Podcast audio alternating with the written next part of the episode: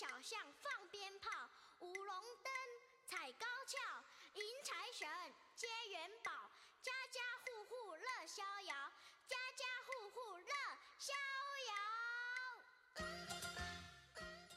嘿，这歌啊，唱的是真不错，唱的是我们中国的传统节日春节。春节是中国及一些亚洲民族的一个古老的传统节日。因为相传年兽怕红色、怕火光、怕响声，所以呢，便有了贴春联、放鞭炮、敲锣打鼓等习俗。不同时期、不同地点、不同民族的习俗也不相同。在中国呀，春节也是少数民族人民的风俗节日。各族人民按照自己的习俗举行各种各样的庆祝活动，具有各自浓厚的民族独特风采。春节是中国的一个古老的节日，也是全年最重要的一个节日。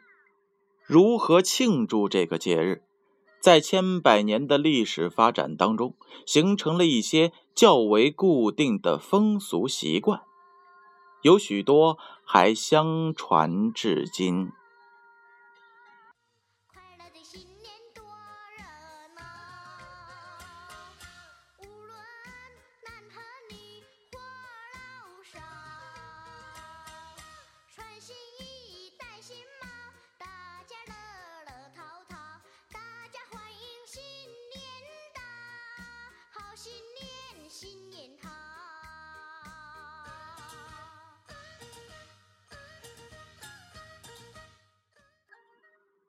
咱们今天首先说一说腊八节。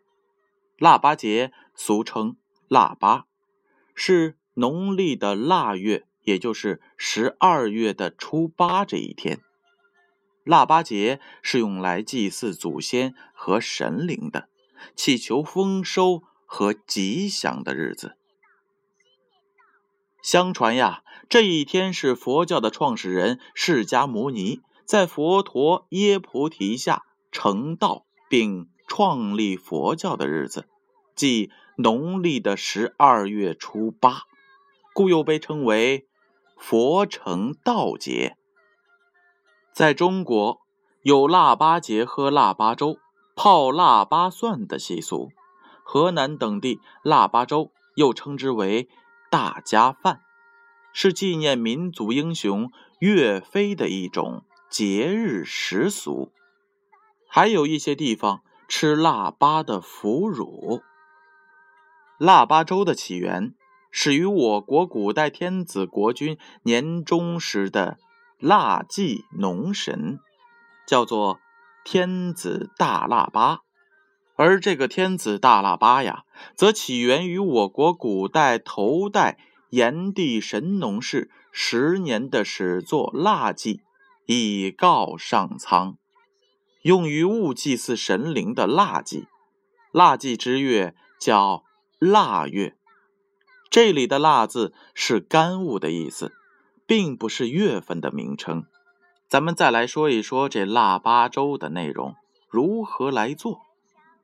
富察敦崇《燕京岁时腊八粥》说：“腊八粥者，用黄米、白米。”江米、小米、棱角米、栗子、红豇豆、去皮枣泥等物，和水煮熟，外用红桃仁、杏仁、瓜子、花生、榛瓤、松子、白糖、红糖、索索葡萄等，以作点染。这就是腊八粥的做法。我们再来说一说北方喜欢泡的。腊八蒜，尤其是华北地区的一个习俗。顾名思义，就是在阴历的腊月初八的这一天来泡制蒜，泡到除夕再吃。泡这个腊八蒜呀，得用紫皮蒜和醋，将蒜瓣去皮，装入小坛，浸入醋，盐封，至除夕呀才能起封。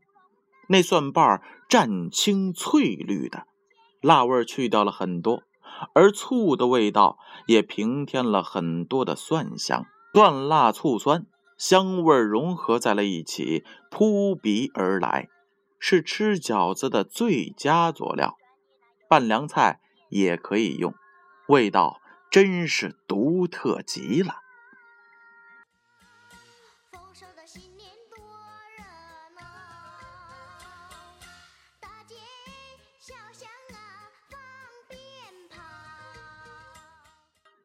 据说呀，这腊八蒜还有些来头。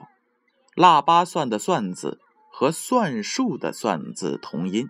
靠近年关了，各家商号要在这一天把这一年的收支给算出来，可以看出盈亏，其中包括外欠和外债，都要在这一天给算清楚。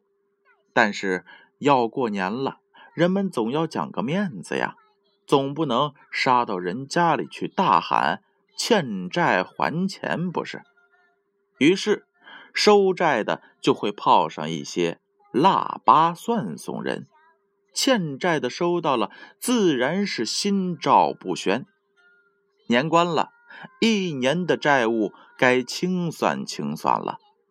这算和算术的算可是同音呐。北京有句老话说得好：“腊八粥，腊八蒜，放账的送信儿，欠债的还钱。”用腊八蒜当做催债提示，倒也是难得苦心呐。腊八蒜的保健功能又有什么呢？它可以有解腻去腥、助消化的作用，抗氧化性。尤为的突出，会优于人参的效果。常食用啊，能延缓衰老，还能够有效的预防铅中毒。还有啊，普通的大蒜性温，多食生热，且有刺激性，因此阴虚火旺、木口舌有疾病的人禁食。但是腊八蒜是没有这些禁忌的。大家说完了。腊月初八，腊八这一天该如何的去度过，并且有哪些传统习俗？那么下一回建勋叔叔将会给大家讲腊月二十三，也就是小年儿的这一天，又会有怎样的习俗呢？让我们下回再聊。